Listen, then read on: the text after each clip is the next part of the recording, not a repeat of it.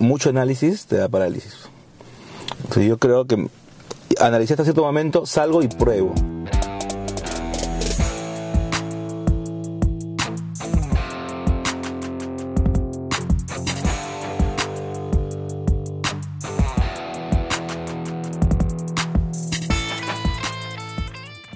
Pablo Vicente de la Luz. Mira, eh, muchos confunden el tema de UX con diseño de interfaces. Eh, ¿Qué sucede? Nosotros, los diseñadores gráficos, venimos de, la enseñanza de Illustrator o Photoshop y piensan que aprendiendo el paquete haces diseño.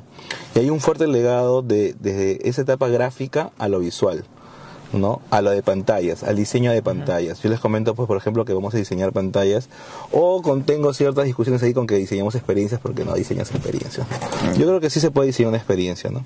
Pero ¿qué cosa no es UX? UX no es eh, diseñar una interfase, UX no es ponerle un botón más bonito, no es ponerle más diseño. UX no es conversión. UX no, creo que sí.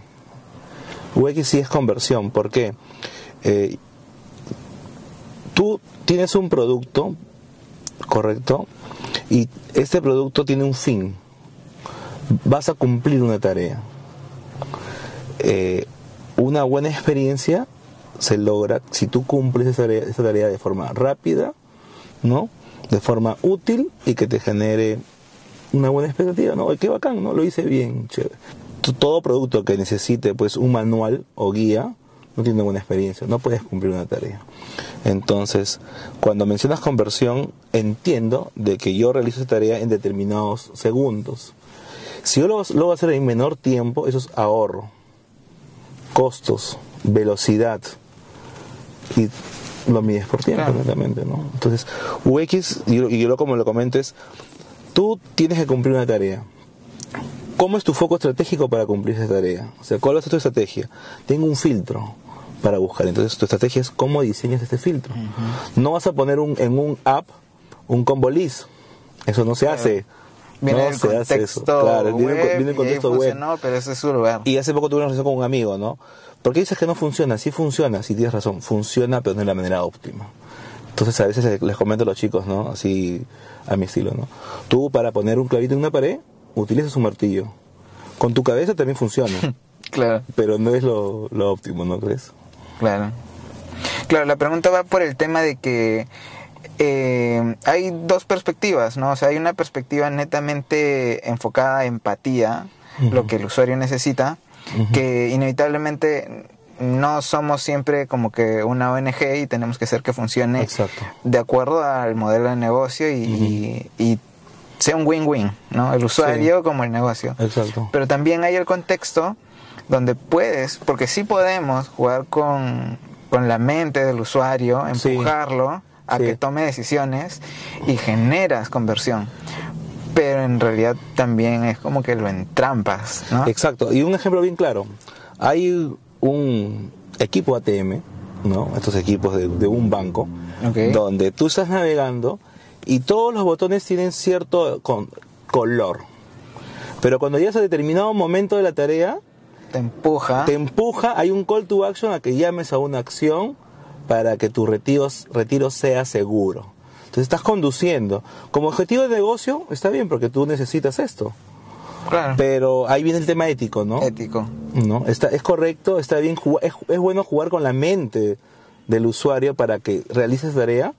Es un tema ético, netamente. Sí, el tema del UX sí toca muchos, muchos aspectos éticos. Tal como los, los empaques, que ahora vienen regulados. Exacto. También, bueno, ya no hay un regulador de UX, pues. pero sí podemos, tenemos ese poder de hacer que un negocio... Exacto. Lo que comentabas acerca del research, ¿no?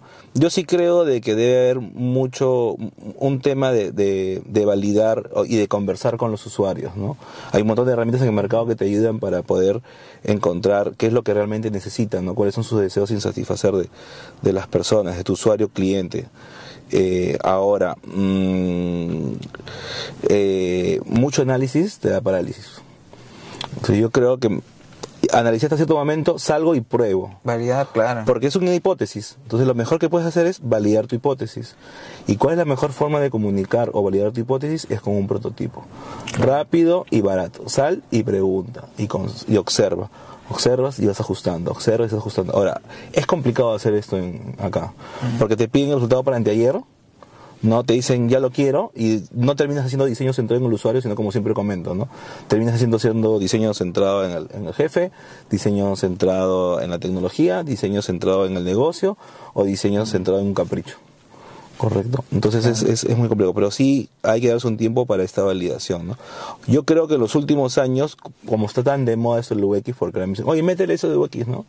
Oye, y si no le meto UX es más barato el proyecto, o creo que aplicarle UX, ¿no? Ya, ya pasó la, la, la frase de métele más diseño, ahora es métele, eso de UX. Sí, métele eso de UX, ¿no? Sí.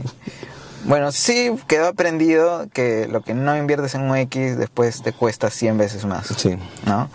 Es una norma que es como la gravedad. Sí. ¿no? Si no, si, no le to te tomas el tiempo de hacer la experiencia, se va todo lo. Uh -huh. eh, ya en un mercado donde ya están valorando el UX, o sea, ya hay departamentos específicos con tareas ya especializadas, uh -huh. ya hay los visual, ya lo, hay gente solo research, hay gente uh -huh. solo UI, uh -huh. en fin. Eh, todavía hay algunas empresas que no lo logran entender. O sea, ven la UX como el método de adquirir valor más que dar valor y ahí empieza el problema. Pero aquí, a este punto y en la experiencia, ¿en qué industrias has visto que hay un foco muy alto pa en lo que viene a ser UX? Obviamente la pregunta va a nosotros como profesionales y la gente que también esté viendo que quiera uh -huh. meterse UX, saber cuáles son las industrias donde le conviene acercarse porque va a poder tener una relación chévere con la gente, van a estar en el mismo mindset. Ya, mira, eh, te respondo con, con, una metáfora, con un ejemplo, ¿no? Anteriormente pensaban de que todo el tema de tecnología iba dirigido a sistemas y ahora eh, la tecnología se está comiendo el mundo y cualquier sector del mercado apunta a tecnología. Todo lo que pueda ser digitalizado, ¿eh? o si puede ser digital, se va a hacer digital. Uh -huh. Entonces, eh, en sector de retail, en sector telco, este, minería, ingeniería, salud, hay oportunidades. Ahora, dentro del mercado peruano, creo que está tomando mucho protagonismo el tema de retail. La okay. banca se está eh, adquiriendo una serie de profesionales muy importantes, sí. están trayendo gente de afuera y todo, para poder brindar una buena experiencia acerca de sus productos. Eh, ya pasó bastante tiempo. Yo sé que no hay resultados de que ya aplica esto, vamos a productos innovadores y dime cuándo, ¿no? Eso no, no, se trata, no se puede trabajar de esa forma, ¿no? Bueno, grupos sobre todo que tienen banca y retail tipo Interco. Sí, exacto. ¿no? Es una necesidad y tienen buen equipo. Exacto, tienen buen equipo. BCP con este último lab que han, que han abierto para conocer un poco claro. más a los usuarios está muy muy interesante. Luego ya tiene también un muy buen equipo. El caso de Scotiabank que tiene su, su, su factory también está muy interesante. Ah. Mi banco, todos los bancos están aprendiendo ¿por qué? Porque saben y ya sienten el temor de que si yo no lo hago, lo va a hacer otro. Entonces, o, yo me, o yo me lo traigo o se lo lleva otro. Entonces, sienten, hay toda una presión. En el gobierno también eh, es, he, he, visto de que hay toda una preocupación. Sí. Hay una gente muy trama en el gobierno en, que están haciendo cosas y están luchando contra un monstruo muy fuerte, como es la canción. Yo he trabajado muchos años con el sí, sector es un gobierno. Muy grande. ¿no? Y, este, y me encanta trabajar con gobierno porque hay mucho dolor. Mm. Eh, tengo una experiencia en, en, en, el Banco de la Nación donde este, han adoptado y se han dejado llevar por, por este marco de trabajo, ¿no? Mm. donde sí valoran oye, está bacán esa idea del prototipo, ¿no? Primero validarlo, ¿no? Sí me genera valor, ¿no? Antes de construir, ¿no? El, tema de banca y, y, retail, en el tema agrario no lo veo mucho todavía. Para productos tipo agrarios no lo veo con, con, con despegue. Aparte que hay toda una deuda agraria con, con, claro. con, con el país, ¿no? Eh, y a nivel de tecnología de soluciones hay de todo tipo, ¿no? Claro. Hay otra cosa que está muy de la mano que es la cultura ágil. O sea, si hay un equipo UX, su contexto es dentro de un entorno ágil. Exacto. Eh, eso es lo otro, ¿no? Si la empresa te dice, ven a hacer UX, pero los procesos no son ágiles, considero que es muy difícil intentar pintar experiencias Por supuesto. Pero en los últimos dos años ha habido un cambio muy exponencial de, sobre ese tema, ¿no? Si bien todavía hay procesos, hay gente que se resiste, porque eso es un tema más de mente mm. Que de capacidades. De cultura. un tema de mindset, como dicen, ¿no? De, cultura. Pero ya se está, ya se está tomando, ya están yendo por, por este camino porque yo les comento, a ver, han venido trabajando de esta forma y siempre han cumplido lo planificado versus lo real, como les digo, ¿no? No, pero hemos ido modificando. El coste es mayor. Entonces ya se están, están apostando por, por el tema, pero se confunden con agilidad, velocidad, ¿no? O sea, mm. ya algo ágil, ya lo quiero, claro, lo quiero rápido. Todavía no conocen no están muy enfocados en qué es lo que me genera valor en mi producto. Y el MVP está también porque, ah, es lo mínimo que, funciona, no tienen el concepto, ¿no? Ahora, la agilidad la asocian mucho solamente Scrum. Y no es así. O sea, es una partecita. O sea... Sí, ahorita es como eh, ágil Scrum. Exacto. Y certificas a todos en Scrum. Hay muchas metodologías. Y certificas a todos en Scrum y ya, ya soy ágil, ¿no? Claro. Y no es así. No es así. Y, y, todavía, como es un marco de trabajo empírico, más que la certificación, importa la experiencia. Mm. Y este, y en qué, y cómo has obtenido experiencia. Simplemente a veces este, fregándolo, correcto, para aprender de eso. También, o, poco a poco es evolucionando. Ese es el problema. Estamos en una cultura en la cual el fallo es fallo. Imperdonable. No es aprendizaje. Es que el colegio ha sido así, pues te equivocas rojo, pues. Malo. ¿no? Preguntas una pachotada, se ríen, pues, ¿no? Y no es así, justamente yo, eh, como dicen Design Spring, es un fallo eficiente. ¿no? Me equivoco para aprender, pero barato. Pues, Yo sé que si meto los dos a la corriente y me pasa corriente no lo vuelvo a hacer, ¿no?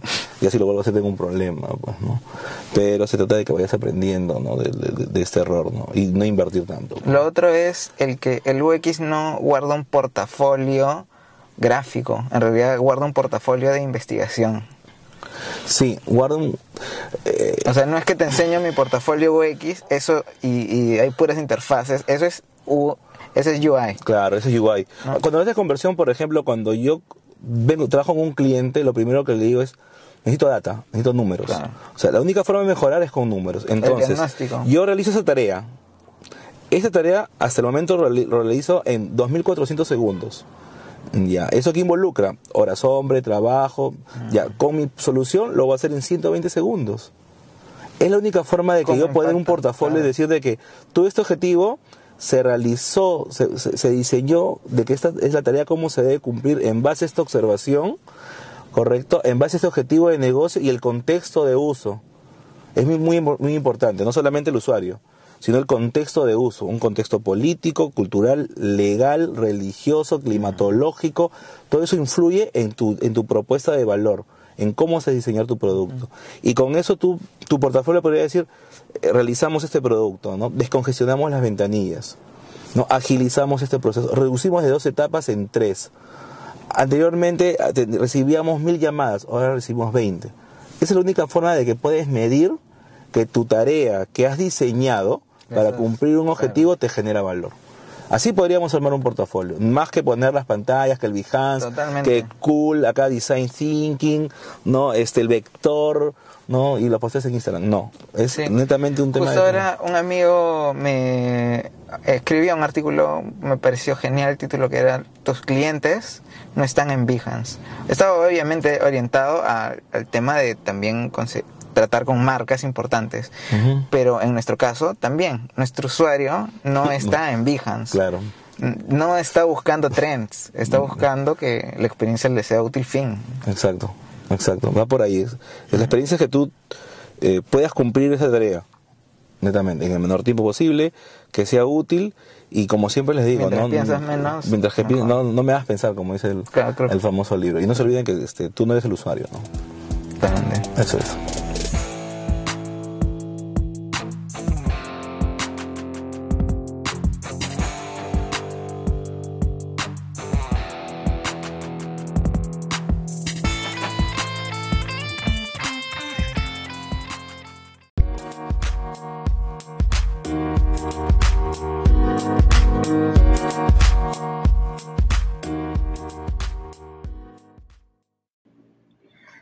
Este capítulo y bueno, los otros también han llegado gracias a gente que nos está apoyando en Patreon. Eh, también gracias a amigos como Strike, Redac, Emma, el Tigre, que también han estado pues dando soporte y alentando a seguir haciendo contenido. Algunas marcas como Mundo Beat Retro y Cassette de Alonso Vera, Arino Vera. Eh, éxito, saludos para todos ellos. Si te interesa de pronto enviar por ahí algún apoyo, um, no olvides escribirnos. Ten un buen día. Bye.